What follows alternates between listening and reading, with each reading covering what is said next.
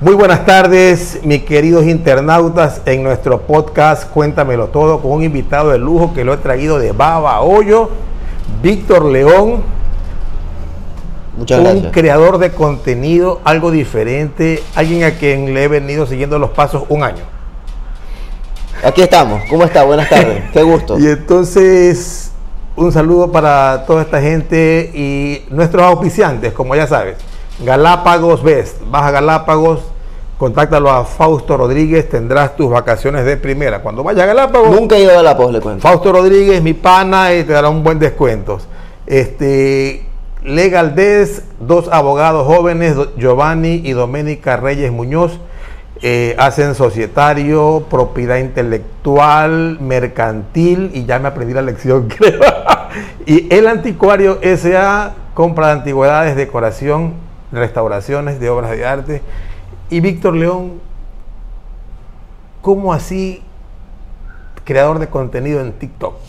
Bueno, esa es una pregunta que todo el mundo me la hace, ¿no? Eh, la pandemia, yo creo que la pandemia fue, fue el eclipse para que no solamente yo, sino muchos salgan a demostrar talentos, opiniones, depende. Yo creo que la pandemia fue una catapulta para conocer la variedad de creadores de contenidos que tiene, bueno, por lo menos este país, porque yo realmente no veo gente mucho afuera, la verdad. veo más de 26, acá. 26 años tenías en el 2020.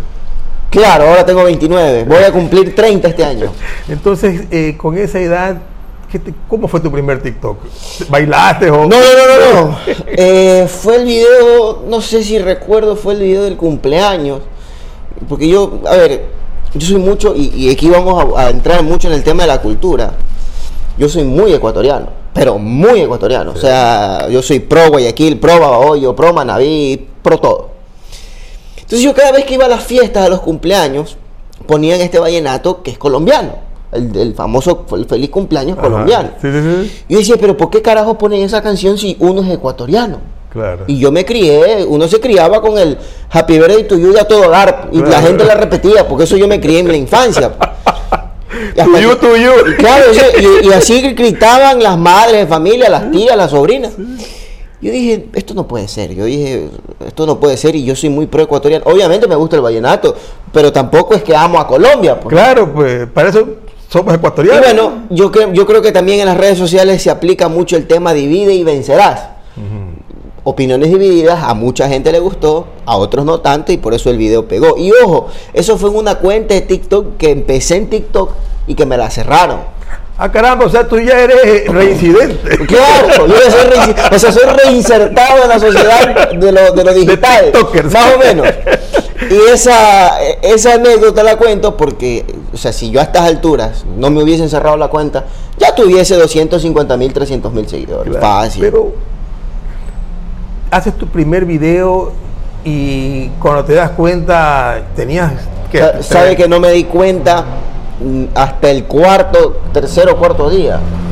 Porque yo grabo el TikTok y es la típica que uno no, no- yo no le daba tanta, o sea, como que no veía tanto la red social. Veía, veía los videos, pero no veía las notificaciones, la verdad. No entendía.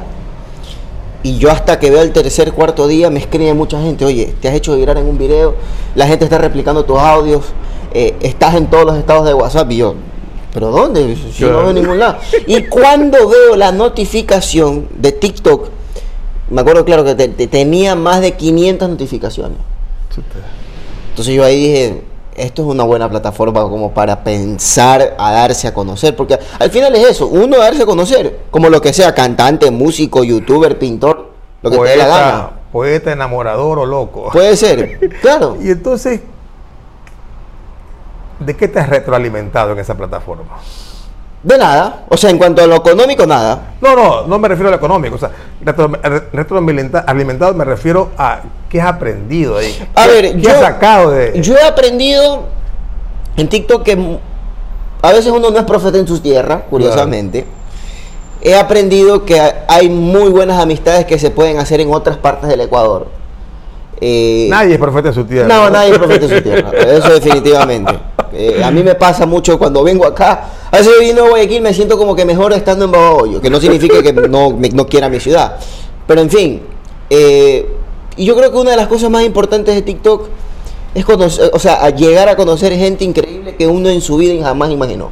O por ejemplo, hoy estoy con usted. Contigo. Contigo, sí. O sea, pero, pues, claro, o sea, pero voy al hecho de que hoy, o sea, estoy conociendo el anticuario que yo en mi vida jamás imaginé conocer esto. Pero es de tu casa. Gracias. Y un periodista deportivo. Sí, desde los 16 años. Desde los 15. Empiezas a opinar, a hacer opinión. Y hay algo bien, bien en serio que te lo voy a decir, pues, ¿no? Don Alfonso ha hecho opinión 60 años. Claro, desde la época de la dictadura. desde que pues, mi abuelita era niña. Imagínate. Y unos dicen que es de la época de Jesucristo. Bueno, y ahí sí no, ahí sí no sé. dicen que Don Alfonso es inmortal. Más o menos, más o menos. Entonces, este, pero tú empiezas a hacer opinión y empiezas a crear un mensaje que en el fondo sí llega, pues. Como el otro día, por ejemplo, cuando dijiste... Lo que, mire, yo creo que con, lo que yo, no, es por vanagloriarme, pero en TikTok o, las diferentes plataformas que tengo, que Instagram ya la empecé a mover un poco más, mis mensajes llegan, para bien o para mal. Y creo que no hay término medio. O sea, conmigo no hay término medio. O, me dicen, no, este tipo está loco. Hay otros que dicen, no, este tipo está en lo cierto. Pero tú, explicas, y, empezaste a aplicarlo sin darte cuenta lo que llaman los haters. Claro. Ya, y entonces, y al final lo hiciste sin darte cuenta, pues, ¿no? No, me cuenta. Y, pero, por ejemplo, el otro día vi un TikTok cuando hablas de. Sí, dice, y, va el tío, la abuelita, la prima y el primo y el, y, el vecino. Y es, verdad, pues. Y es verdad, pues. pero son cosas que le hemos visto, le hemos vivido, pero nadie se ha atrevido a decirlas. Entonces, cuando tú, cuando tú das un mensaje de eso, entonces, en realidad, eh, eh, así como el hermano Pablo, ¿no? Es un mensaje a la conciencia. Un mensaje a la conciencia, pero la diferencia es que el hermano Pablo te enseñaba frases bíblicas, pues yo no, yo no, pues no, pero más o menos. Pero es un mensaje a la conciencia de, de, de, del ecuatoriano, pues no cuando, cuando salimos a la calle y, la pena es que yo nunca había visto un velorio de un chino. Pues. Nunca, yo nunca he visto, la verdad, nunca, nunca. Y eso que yo estudié en la escuela de la colonia china. Me imagino, o sea, pero, hay gente que se ríe con mis TikTok. Pero claro, o sea, son, curiosidades, a lo mejor puede existir que, no sé, ese señor se lo llevaron en cenizas a China, lo tiraron en la muralla, no lo sé, no digo, a lo mejor le hicieron una ceremonia, un ritual. Pero yo voy a eso, ¿no? Que, que esas curiosidades que uno tiene creo que la forma que uno también tiene de expresarse quizás ayuda, ¿no? ¿Cómo preparas ese contenido? o se me ocurre. O, se te ocurrió en el momento página. Mire, yo voy a ser muy sincero. Ajá. Cuando... Pero, por favor, tú, trátame tú. No, no, lo, digo con respeto. Eh, cuando grabo o cuando se me ocurre algo, normalmente más es en la noche. Ya. No, esto es sales a la ventana, estornudas, regresas. No, a veces, a, veces, a veces, estoy listo para irme a dormir y dije, me acordé de esto, esto tengo que grabar, bajo, papá, papá, grabo. Y ya, y tac, tac, tac, sale. Hago todo en una sola, o sea, lo que me va acordando voy diciendo. A mí me ha pasado que yo he preparado TikToks y lo he hecho, pero de una manera se sube. No pasó nada. A la gente le valió paloma. No, pero usted tiene TikTok bastante interesante. La otra vez vi la de la colección de colas Vi hace un, creo que la semana pasada, o hace ayer, antes de ayer, no me acuerdo. La de las espuelas que no, o sea, los, veo, los veo, Sí, entonces eh, hay, un, hay, hay, un contenido que, la verdad que estoy ahí por mi hija. Pero bueno, todo suma. Entonces, eh, y... Mire, yo tengo un compañero, o bueno, digo compañero porque Alberto Gómez, el bigotón. Ah, no, pues mi pana, yo con Alberto jugaba de niño. Yo fui prácticamente dirigido de él porque él dirigía el programa donde yo estaba. Claro. Yo me formé prácticamente con él. Y Alberto eh, fue, era como que muy reacio al tema de lo, de lo digital. Y el hijo lo mete. Porque ahorita tiene ya como 120 mil seguidores. Sí, lo vi el otro día. Y está muy bien. Y, yo creo que es uno de los mejores creadores de contenidos de fútbol. De, que son de los periodistas de la vieja escuela. Yo, él es Alberto. Ojo, no es que seamos, no es porque seamos amigos de él. ¿ah? Claro, él, él, es primo, hermano de un primo mío que es Javier Gómez Reyes. Entonces, y de niño, pues íbamos a la casa de, se nos encontrábamos y jugábamos, pero ya, eh, sí, largo, largo, largo. Me lo, me lo, topé hace un par de años. ¿Qué fue Alberto? ¿Cómo está? no, digo, ah, ya, ¿cómo está? Pero el hombre sí está ubicado, claro, dentro, dentro de su dentro de, su terno y todo. Sí, sí, pero está bien, está muy bien, lo está haciendo bien. Y dime una cosa, y ¿qué más has hecho? O sea, pero tú de Bahoyo hace, hace poco, ¿verdad? Es que yo realmente no hago muchos TikToks en cuanto a lo turístico. Sí quiero empezar a cambiar un poco, no tanto a lo turístico, sino, por ejemplo, una de las cosas que a mí se me ocurre es preguntarle a la gente, al que, ojo, al, al de la tienda, al taxista, al bucetero, dígame una propuesta, ahora que estamos en, en época Electoral. que ojo, yo no soy político, para nada. Eh, dígame una propuesta de un candidato. Yo le aseguro que más de uno no sabe qué. yo- yo, le aseguro que más de uno no sabe qué propone un candidato, por ejemplo. Oye, a ver, mira, Pero se lo aseguro. el, eh, yo tengo una cuenta fantasma en, en Twitter con 6.000 seguidores, 5.000 seguidores. Y en esa cuenta, pues no, interactúo con gente ya 12 años. Y nadie se acuerda de qué ofrece el candidato.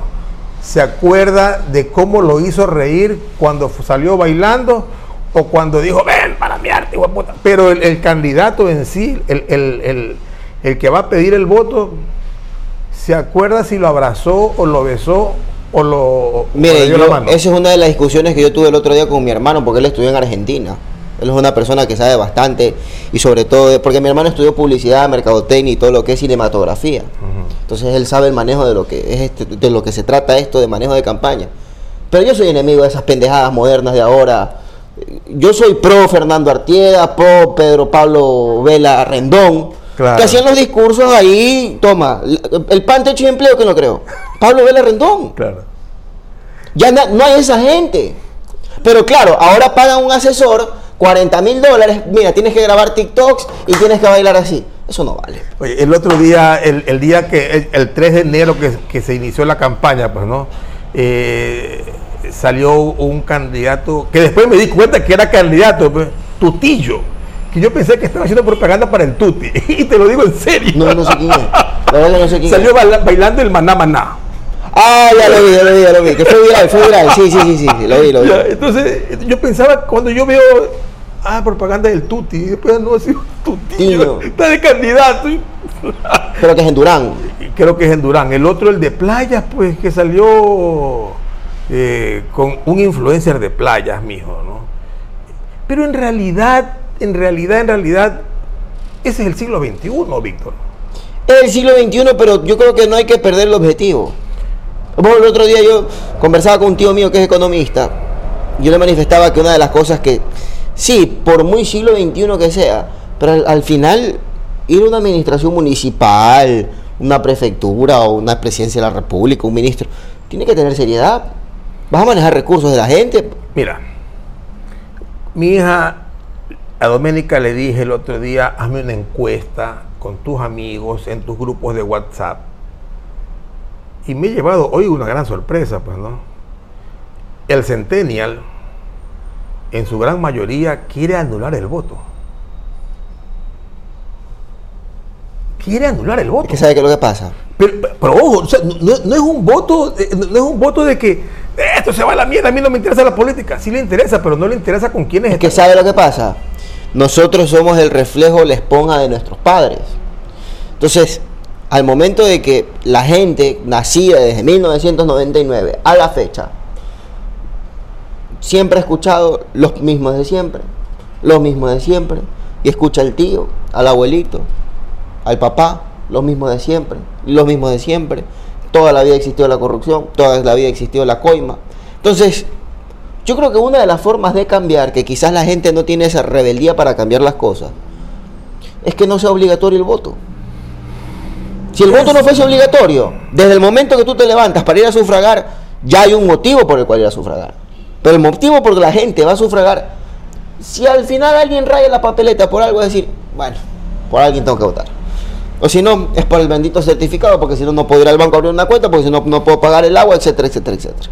Es Yo estoy seguro que el 30% de, eh, si el voto no fuera obligatorio, solamente se acercarían a votar el 30% de ecuatorianos. Yo creo que este está menos. Entonces, sobre ese 30%, o sea, como quien dice, ponernos la soga al cuello, imagínate donde va a votar solamente. O sea, o imagínense en una elección que a lo mejor, que, porque ojo, sí puede pasar, está en el código de la democracia, que todos voten nulo. Imagínate. Queda desierta la elección. Tienen que volver a presentarse a, a votar. Y cambiando un poco del tema, ahora Sí. que te fuiste a los Estados Unidos, ¿qué tiempo estuviste allá? Casi cuatro meses. ¿Qué tal la experiencia? Y creando contenido, pues, dándose un tiempo, porque, a ver, yo creo que la experiencia de vivir en Estados Unidos es buena, pero desde, desde qué perspectiva uno lo vea, porque hay gente que va con el afán de hacer plata. Pero yo, sinceramente, me crié mucho con, con esto de que uno, a medida que va creciendo, también tiene que ir viviendo. O sea, eh, yo veo y la gente que está en los Estados Unidos plata y plata y plata y hacen casa en playa, hacen casa en Engabao y se compran caballos, se compran fincas. Sí, pero allá están trabajando 16, 12 horas en una fábrica. Y a lo mejor pueden venir al Ecuador cada 3 años, 20 días. La verdad que. Entonces, la verdad es que. Hay eh, que ser valiente, ojo, hay que ser valiente. A ver, pero el, el- Hernández también hablaba con un amigo, ¿no? El sueño americano. El sueño americano para muchos. O sea, mi familia se fue en el 50. Ya, y para muchos eh, se cumplieron. eh, unos Eran otras se- épocas se también. compraron la casa que no pudieron disfrutarla. En- Y lo digo en serio. Ya, hay gente que, que trabaja 16 horas allá. ¿Qué, qué es lo que pasa? Que en Estados Unidos, por ejemplo, es el país del crédito. Tienes una facilidad para comprarte esto, esto, esto con, una, con un crédito, pero te das cuenta que los créditos te van sumando y que te obliga a trabajar más, te obliga a no tener dos trabajos, sino tres trabajos. Eh, por, es la cultura de la- del norteamericano de que el niño, El exceso. el exceso y consumismo, la vanidad, que no digo que esté bien, o sea, yo creo que todo en la vida está bien siempre y cuando exista un equilibrio. Y ahora traspolas esto a Babahoyo, a, a los ríos, a tu tierra, ahí donde naciste al pie del río viendo la... la, la- la- la- Nací en la clínica, en la extinta clínica La Man al lado del Banco de Fomento. Yo no sé si usted la conoció algún día. Entonces, ¿y qué quisieras hacer por Babahoyo? Pero la plena. Eh, No me digas un TikTok. no, no, no, no, no, no, no. A ver, es una pregunta bastante comprometedora porque a mí nunca me ha gustado el tema de la política. No, no lo pienses desde el punto de vista político. Pero- Hacer empresa ya es... Claro, a mí me gustaría, por ejemplo, yo, será que yo soy medio loco, ¿no? Hacer un tranvía como tipo San Francisco, por toda la ciudad. La gente va a decir, este tipo está loco. Sí, estoy loco. Eso se me ocurre porque la ciudad ahora se congestiona, ya es difícil y la gente no tiene esa facilidad. Pero si tú pusieras una especie de tranvía desde todo el centro, eh, que, desde el, por decirte, desde el terminal hasta la altura de la universidad, donde los tramos, la- el tramo más largo te demores 10, 15 minutos, Claro. vas a, vas a, vas a solucionarle el problema a mucha gente. Babahoyo es una ciudad hermosa. la- Otra de las cosas que yo haría, Sí. perdón, un business center. Correcto. ¿Sabes por qué? Porque Ya. no, mire, no puede ser posible que seamos casi a la par que la provincia del Oro, uno de los mejores productores de banano. Eh, no sé si somos la mejor, la mejor provincia en cuanto a producción de cacao. No tengo el dato Creo exacto. que sí. Pero creo que somos una de las mejores. Productor número uno de maíz. Por el Cantón Ventanas, uno de los mejores productores de maíz. Y no tenemos un business center. O, dicho en español, un centro de negocios. No tenemos. Y, Quevedo lo tiene. y hacia allá iba, hacia allá iba yo. eh, Y hay harto empresario, ¿ah? Correcto, o sea, hacia allá iba yo. o sea, porque es, es pensar en función de facilitarle la vida al empresario y darle trabajo a la gente. yo he visto, y no es que me meto en la política, pero yo he visto, eh, o sea, no he visto un edificio de 20 pisos en Babahoyo, por ejemplo. Y hay, los, y hay los recursos. ok, no hagas un edificio de 20 pisos, pero haz un business center donde a lo mejor sí puedas hacer 20, 30 locales. Una especie, ahora en Guayaquil se puso de moda los famosos coworking, que ya no es rentar eh, salas de hoteles, sino que rentar oficinas acondicionadas, donde a lo mejor viene un bananero de Costa Rica, viene un maicero de México, empresarios de otras partes, los reúnen, se toman un café y cierran un negocio. Costo. A lo mejor lo que te costó rentar ese coworking te costó que 60 dólares. Lo que en un hotel te costaba qué? 600, 700 dólares. Imagínate, imagínate. Y, y vi a una chica venezolana que estuvo trabajando en Babahoyo por 14 meses y ella hizo los cinco lugares, las cinco comidas o, diez, o siete comidas más importantes a Babahoyo, donde ir a comer en Babahoyo. Me dio gusto y creo que hay bastante materia prima que rescatar. Pienso que sí deberías dar un granito de arena. Y esto como ya como sugerencia. ¿no? Tu granito de arena en esa tierra que te ayudan a hacer y devolverle en cierta forma, inclusive un liderazgo nuevo, Víctor León. Es que mire, el problema que Baba Hoyo tiene, o sea, en Baboyo lamentablemente te debes mucho a una clase política. No juzgo, porque tengo amigos, te- tengo muchos amigos, o sea, no los juzgo, pero yo entiendo, yo entiendo que hay que estar con el que te da de comer. Pero estar con un loco, aquí en Guayaquil hay, hay gente que piensa en- no sé, se me ocurre el nombre de Lupino, por ejemplo. Veo sus TikToks y todo, y a mí me parece, no lo conozco, no tengo ni idea, nunca he cruzado ni le he dado la mano. A mí me parece que tiene ideas buenas, obviamente hay cosas que también pueden ser un poquito desacertadas. Pero en un balance creo que hay cosas positivas y negativas, pero claro, como la gente dice, ah, no, este tipo está loco, no lo sigue. Pero esos locos hay que pararles bola. Bahoy es una ciudad que si yo tengo una Ford 150, soy hacendado y tengo dos guardaespaldas y me paro en el centro a crear un movimiento político, ahí me paran bola. O sea que lo primero que tienes que tener es la, la Ford 150. Ya la tuve y me la robaron. Te la robaron. Pero bueno, más o menos por ahí va. Te faltaron los guardaespaldas. Guarda- guardaespaldas nomás. En los años sin- se- 60 aquí en Guayaquil había... Se me fue... eh, La idea. eh, no, el nombre. eh, creó el movimiento psicodélico. Los rockeros. No, no, no, no, no. Un, un- un político candidato a alcalde y concejal. Fue inclusive en esa época lo que se llamaba el congresista, fue al, a- al Congreso. Ahora son asambleístas, ¿no? Este hombre, búscamelo por favor, Doménica, el nombre que se, se me escapó. Ya, el movimiento psicodélico. Este hombre lo llamaban loco. Está loco. Hacía su campaña política en una bicicleta. Eusebio Macías. Ya, y entonces Eusebio Macías, que era loco, pues hoy es un- una persona que lo extrañan. Que si necesitamos un Eusebio Macías, o sea, necesitamos de, un loco. Entonces, ahí yo no entiendo a los pueblos. Y ahí viene la típica que la gente siempre piensa es que tiene que ser alguien con experiencia política. Pero si los que tienen experiencia política tienen experiencia en robar, Eh, robar, pues, eh, ¿cuál es la experiencia? Pues? ¿cuál es la experiencia? Ah, no, es que vamos a hacer un contrato de 200 mil y nos vamos a gastar 100 mil, el resto de los otros 100 mil. Ahora que. Ya tienes ca- camiseta Carolina Herrera. Puta madre.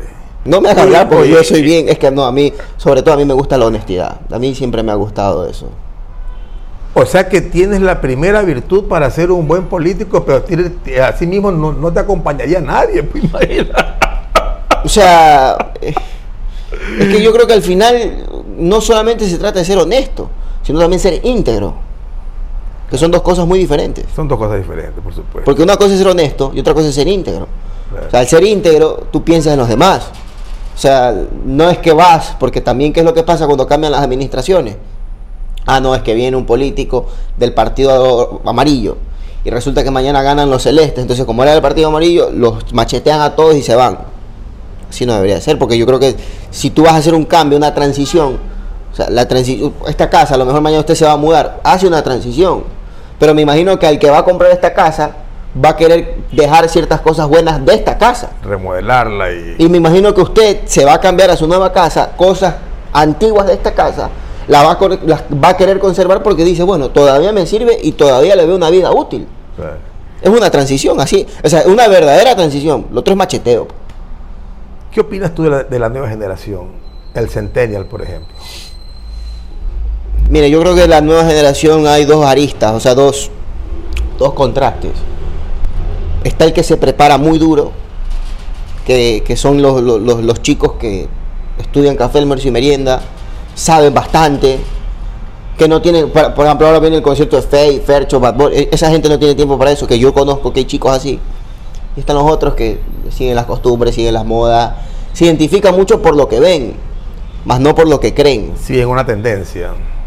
Van, a, van, a, van como una veleta. El otro día vi, por ejemplo, un almacén en el San Marino, las chicas que se compran unos pantalones. y- Claro, la moda siempre ha sido replicar todo, pero antes yo veía que, que había como que cierta afinidad, cierta identidad. Está, en un grupo siempre estaba el que era pepudo y se vestía diferente. El otro que. Ahora no, ahora todos quieren vestirse iguales. Todos quieren ser igualitos. Pero en esa juventud, al Yo me considero joven todavía. No, en esa me refiero yo a, a- a- Los peladitos, ¿no? Ya, al centennial que a duras penas tiene 25 años. Ve- trein- dieci- 19, 20, 20, sí, 25 años, ¿no? Y el millennial que tiene ya de 26 en adelante hasta 38, 39 años. Sí. Ya, entonces, el, el millennial yo lo veo como un, un ser eh, más conservador, pero para mí el centennial es el que en realidad va a cambiar el mundo. Mire, Pero por favor, no me, no me digas, no que el, el tema, el tema es lo siguiente. La generación de ahora, o lo que me doy cuenta, más allá de que existe mucho el tema del consumismo, el materialismo, usted sabe, a ver, cuando era joven, ¿cuál era la fascinación de los jóvenes de los 70, 80, parte de los 90? Yo digo que hasta parte de los 2000, era alquilar una furgoneta e irse a la playa. Ahorita no, ahorita quieren irse a Miami con las amigas y tomarse fotos en el yate en Miami. Si no, no vale. Si no, no vale. Es verdad lo que tú dices. No, si no, no vale. O si no, mínimo el regalo de graduación en Punta Cana. po. Si no, no vale. po.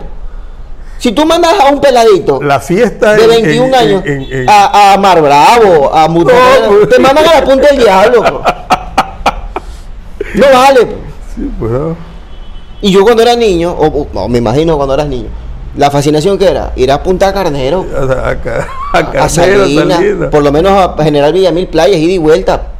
Con eso estábamos ya pagado el boleto, ¿no? Claro, y te subías en la banana. Ahorita no, pues eso no vale. No, pues, Eso no vale. Tienen que ir mínimo, mínimo Punta Cana si no tienes visa. Oye, y a la- visa la- a Miami. la- la- las discotecas inclusive, pues no, si, si, si no vas a Vento, creo que se llama la única. Sí, Vento, otra- Vento y Sociedad Anónima. Y Sociedad y SA, si no vas allá, o sea, No, pues y eso ahorita es carísimo. Es carísimo, o sea, con todo respeto, ¿no? Ponen buena música, hay buen ambiente. Yo creo que los que han invertido dinero ahí, que son empresarios guayaquileños bastante exitosos, o sea, le han puesto visión al negocio. Pero yo creo que sí está un poco alejado a la realidad.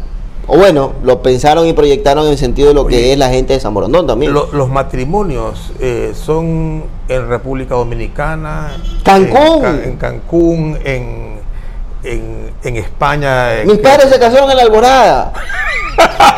con, o el, sea, padre, con el padre Plácido Muñoz. entonces. No, con el abogado Bravo, o sea, es así. y la fiestita en la misma casa. Claro, o sea, y el arroz verde, el medallón de pollo, ensalada rusa, esta es la comida. Nos vemos. Y sí, pues, hermano, o sea, Pero, eh, y es verdad, porque el siglo XXI es un consumismo bárbaro. Y, pero también hay otro movimiento dentro, de ese- de- dentro del, del Centennial. Aquel, aquel que empieza a comprar eh, eh, esta, ¿cómo se llama, Doménica? Esta moda de eh, sustentable, la, la que compran second hands. Second hand, zero waste. ya, eh, que van a, a- estos grandes, ¿cómo se llaman estas tiendas en los Estados Unidos? Thrift shop. Los thrift shop, que, que- ropa usada. lo- los famosos Goodwill, que les dicen en los Estados Unidos, ropa Los usada. good, sí. Bueno, en Estados Unidos es, es muy curioso. En el muy- mundo. sí, sí, en Europa. Europa es muy común. A pesar que la, la idiosincrasia del europeo es muy distinta al norteamericano. No, pero el europeo es un hombre sencillo. Sí, mucho más sencillo. Sí. Más conservador aparte. Pero en Europa eh, y en Estados Unidos está mucho la tendencia de vender todo lo que ya no te sirve. Esto, esto, esto lo relaciona mucho con el tema de las vibras, la mala suerte, hay que deshacerse de todo para venir lo nuevo y supuestamente atraer la abundancia. Que hasta cierto punto creo en la abundancia, pero tampoco no es que A mañana lo me mucho vaya- que le- que comes en, en Sí, el pero tampoco no es que mañana me va a caer 40 millones de dólares, o sea, dale suave, hermano. Claro. Pasaste un huevo y la vela y Sí, punto. sí, sí, obvio. Sí, pues no. Y, y entonces, eh, pero, o sea, yo rescato un 10%. Si le saco el 10 al Centennial yo. Sí, yo creo que también va por ahí, entre 10, 15%, puede ser, sí, sí. Que son los que en realidad va. Porque también hay otra parte, pues, cogen, se preparan, se han gastado la universidad, el triunfo, el éxito y no consiguieron trabajo. Bueno, eso mucho depende de la idiosincrasia del país también. De la, de la, o sea, Ecuador es un país, yo no sé si Ecuador, el- a ver, decir que no hay trabajo es una gran mentira. Lo que te hacen creer es que no hay trabajo. Somos grandes emprendedores. Por sobre todo, el ecuatoriano es emprendedor. Porque En cierta forma, Víctor León, ¿te consideras un emprendedor dentro de TikTok? Sí, es un emprendimiento. Lo que pasa es que la gente confunde el emprendedor con el tener plata. El em- yo, yo soy de la idea que el trabajo no es lo que tú haces, sino lo que tú estás pensando. Ese es el verdadero trabajo. Claro. Producir eh, en realidad para lo que... O sea, a ver, explícame... Lo que tú estás pensando, usted tiene el anticuario, tiene la venta de antigüedades, usted está pensando en conseguir más antigüedades. Correcto. Es lo que está pensando, ese es su trabajo. Sea, No es lo que tiene. no, no, no. O sea, eh, eh, vamos a otro caso. Emprendedores, no sé, el, eh, alguien que venda arroz con menestra y chuleta. Está pensando en cómo bajarle el centavo al, al- al arroz, cómo bajarle a la lenteja, cómo bajarle al frijol. No está pensando en, en- en el, o sea, en el negocio como tal. Ay, porque un día te puede, ir- te puede ir bien y te puede ir mal. ¿Y qué tal te queda como dentro del emprendimiento de tu TikTok? Yo creo que ha sido bueno. Yo creo que ha sido bueno. ¿Te Ha sido- sientes reconocido?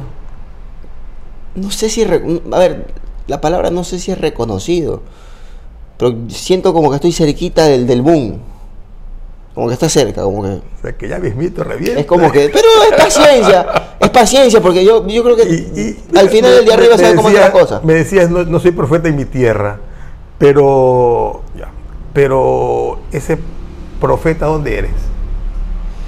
Donde me toque ser. Hoy aquí en Guayaquil, mañana en ¿Dónde- Manta. ¿Dónde te ha ido mejor? Aquí en Guayaquil. Aquí Aquí en Guayaquil y, y curiosamente tengo mucha gente en Manaví que me aprecia, me quiere mucho. Me pasa lo mismo, ¿ah? Eh, a mí me ha ido bien mucho en Manabí y, y- y muy bien en Babahoyo. El día que estuve conversando con Pablito. Pablito, se me acerca una persona y me dice, historiador, historiador. No, me dice, regáleme una foto. ¿Y usted dónde me conoce? O sea, ¿sabe, sabe lo que me pasa? Por ejemplo, aquí en Guayaquil, un amigo mío me dice, oye, ven para, para invitarte a comer. Vengo acá a Guayaquil el siguiente día, oye, ¿qué fue? ¿Dónde está? ¿Qué haces? Voy, eso no me pasa. Claro. Voy a Manaví, es más, en Manaví no pago nada. No jodas. ¿En serio? Hay que irte para de contigo entonces. Habría, habría que ir, habría que ir. No, pero en serio. Una vez fui en Cascol, me reconocieron, ¿no? Por, estaba pagando mis corbiches, obviamente. Uno va a la gasolinera en Cascol y paga sus corbiches. Primero pagas y después comes, pues, ¿no? Claro. Y a lo que voy, me olvidé de pedir una gaseosa y la chica me reconoció. Se reían. Ah, ustedes se cagaban, se, se morían de risa y todo, y se mataban de risa, pero me pasó, y me pasó en Mante, me pasó en Puerto Viejo, Sí, a mí me ha pasado. Y, en la gasolinera, en Manaví. ¿Qué edad tiene tu público? Es variado, es que es variado. O sea, el otro día me cogí un taxista de 40 años como me puede agarrar un chico de 17 años y pedirme una foto. Me ha pasado. En- en- en- a, a nosotros, eh, el público mío es de entre 8 y 40. Ese es el fuerte. Y la verdad es que me siento agradecido. Es que sabe que esto uno no lo hace por dinero. No, pues. Uno lo hace por pasión, porque le gusta. Al final la gente se te, lo, te lo- te lo sabrá reconocer, sí o no. en- no, pero llegará el momento en que llegará y toma y. Claro, es, es cuestión de paciencia. Sí, sí. Paciencia. Yo le he dicho a, Lur- a, a Doménica que en tres años, le he dicho ya. En tres años reventará esto como canguil, así como lo acabo de decir. Algún, algún día llega el boom. Al- Algún día llega el boom. Es paciencia. Bueno, Víctor, un mensaje a ese público tuyo, a ese público nuestro. Bueno, primero agradecido por la invitación, la verdad, sí conozco bien Guayaquil. Eh, usted es bien guayaco de cepa, de cepa de esos de, de- de- Claro, usted es el barrio Orellana, pues no. Claro. La- aquí la gente, o sea, la- la- las remembranzas me contaban en la radio porque yo traba- trabajo en CRE. La gente apagaba el radio, o sea, se venía del Estadio Modelo y se venía caminando. Y era como procesión hasta la García Moreno. Claro. Entonces, mi papá era guayaquileño, eh, criado en García, en Francisco de Marco y García Moreno. Ah, caramba, eso barrio Sí. muy bonito. Sí, sí, sí, sí, sí, sí. Por eso que, o sea, Suena en, algún, en algún momento me dicen, no, pero es que tú eres hoy. Yo le digo, no, a mí no me vas a sorprender. Claro. A mí no me vas a sorprender. yo soy yo tengo barrio. Después, después mi papá se cambió a la Alborada. Mi mamá es nacida en la hacienda La Julia. Entonces tengo esas dos. Lo, fuertes, mejor, sí. lo, lo mejor de dos mundos. Más o menos, más o menos, más o menos. Y bueno, aquí estamos, agradecido por la oportunidad y ah, que la gente persiga sus sueños es difícil, es duro, Hay días que uno quiere tirar la toalla, porque es difícil, es durísimo. Hay días que uno se siente triste, se siente mal, pero al final toca levantarse, abrir los ojos y seguir, nada más. Muy agradecido contigo, Víctor. De El verdad, agradecimiento es el mismo. eh, divertido este podcast, diferente, distinto. Una persona joven con talento a quien te auguro mucho que tu futuro sea bueno. Te veo en un buen sitial en tu tierra, de verdad te lo digo. Vas a, sí vas a ser profeta, solamente tienes que entender y abrazar a esa gente. No, sobre todo, más allá de ser profeta o no, yo prefiero que me reconozca la gente que no tiene a los que tienen, porque los que tienen. Es que vas a ser profeta con lo de- del, del- del desesperado, del desesperanzado. Acuérdate. Es que, es que es difícil, es que es difícil. Y yo entiendo a esa gente porque hay mucha gente que la pasa mal. Ahí vas a tener que ir a resolver problemas. Bueno, Giovanni, un gusto, un placer y bueno, cualquier cosa a las órdenes. foto finish. Párate.